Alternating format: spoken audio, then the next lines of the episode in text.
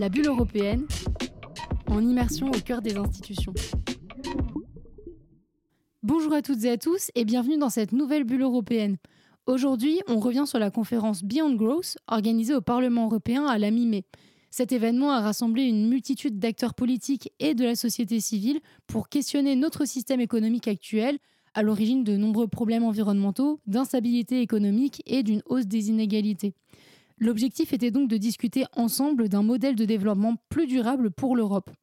Pour tenter de comprendre ce changement de paradigme, nous sommes avec Luison Cahen-Fourreau. Vous êtes maître de conférence en économie au département des sciences sociales et des affaires de l'université de Roskilde au Danemark. Vous avez pris la parole lors de la conférence et aujourd'hui on voulait revenir avec vous sur votre intervention pour tenter de mieux comprendre pourquoi notre système actuel, qui est donc basé sur le capitalisme et sur un régime de croissance, prend si mal en compte les dimensions sociales et environnementales. Alors justement, est-ce que vous pouvez commencer par nous définir ces deux notions de capitalisme et de régime de croissance? Oui, bien sûr. Alors, euh, ce qu'on appelle par régime de croissance, c'est un type de capitalisme particulier. Donc, par exemple, en France, euh, pendant ce que l'on appelle les Trente Glorieuses, on avait un régime de croissance dit euh, fordiste, c'est-à-dire basé notamment sur les industries domestiques, de forts gains de productivité, c'est-à-dire que l'économie devenait de plus en plus efficace, on parvenait à produire de plus en plus euh, par heure de travail, et par une grosse redistribution des revenus via l'État et les services publics.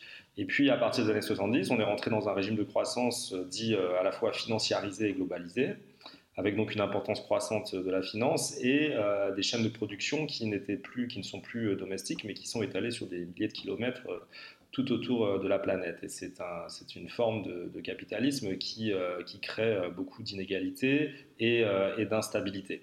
Donc on pourrait discuter de savoir si c'est ce type-là de capitalisme en particulier qui est problématique ou à un niveau plus abstrait le capitalisme en général. bien sûr, c'est une discussion, mais quoi qu'il en soit, ce que l'on observe actuellement, c'est que à tout le moins, ce type de capitalisme-là euh, ne permet plus de satisfaire à la fois les besoins sociaux et de respecter euh, les, limites de la, limites écologiques de la planète. Et donc, il serait éventuellement possible d'imaginer un capitalisme qui prendrait en compte les dimensions sociales, environnementales? Euh, ça, c'est ça, c'est une grosse question. Bon, ce que l'on entend par capitalisme à un niveau assez abstrait, c'est en gros le système économique caractérisé par deux relations sociales fondamentales qui sont le salariat euh, c'est-à-dire la séparation entre euh, les travailleurs et leurs moyens de production. Euh, donc on vend notre force de travail, mais on ne produit pas pour nous-mêmes, on produit pour que ce que l'on produit soit vendu sur un marché. Et donc ça amène à la seconde relation sociale fondamentale du capitalisme, qui est le, rapport marchand, donc le fait de, produire des choses pour les vendre sur un marché.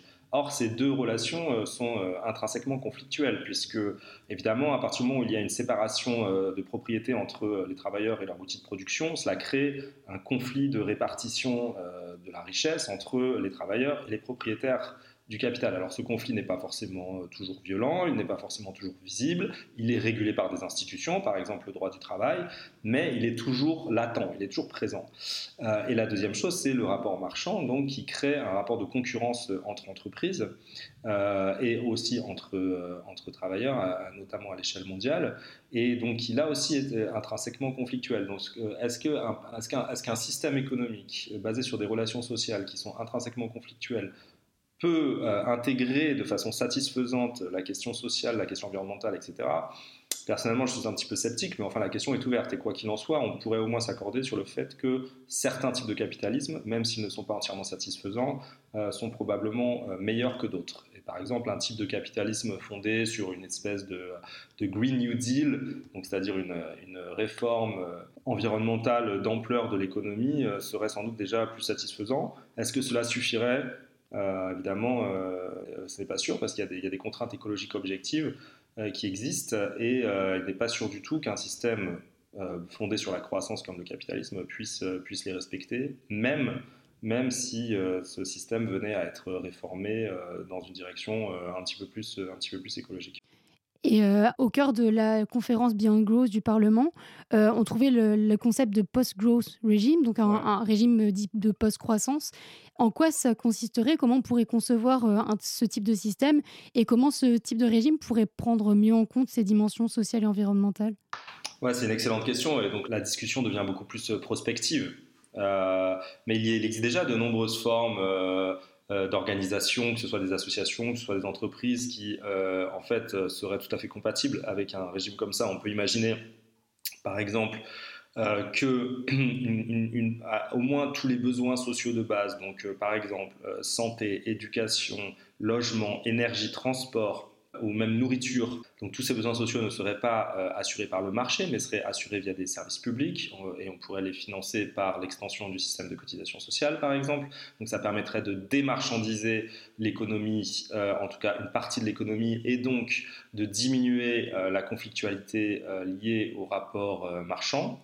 Et puis on pourrait aussi, d'une façon peut-être encore plus radicale, euh, dire qu'il faut, euh, faut gouverner par les besoins, et pour gouverner par les besoins, il faut notamment euh, socialiser l'allocation des ressources, donc pas, pas, forcément la production des biens de consommation, mais l'investissement, puisque l'investissement, quand on choisit d'investir, que ce soit dans une technologie, dans une infrastructure, dans une machine, peu importe, eh bien, on donne une direction à la société pour des années, parfois des dizaines d'années.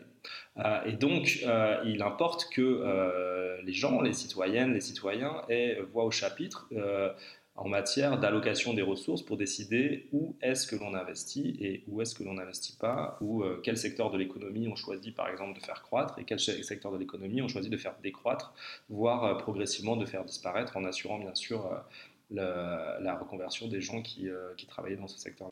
Et eh ben, c'est sur ces paroles que se termine notre interview. Merci beaucoup, Louison, d'avoir répondu à, nos questions. C'était La Bulle européenne, une émission réalisée par Mélanie Farner.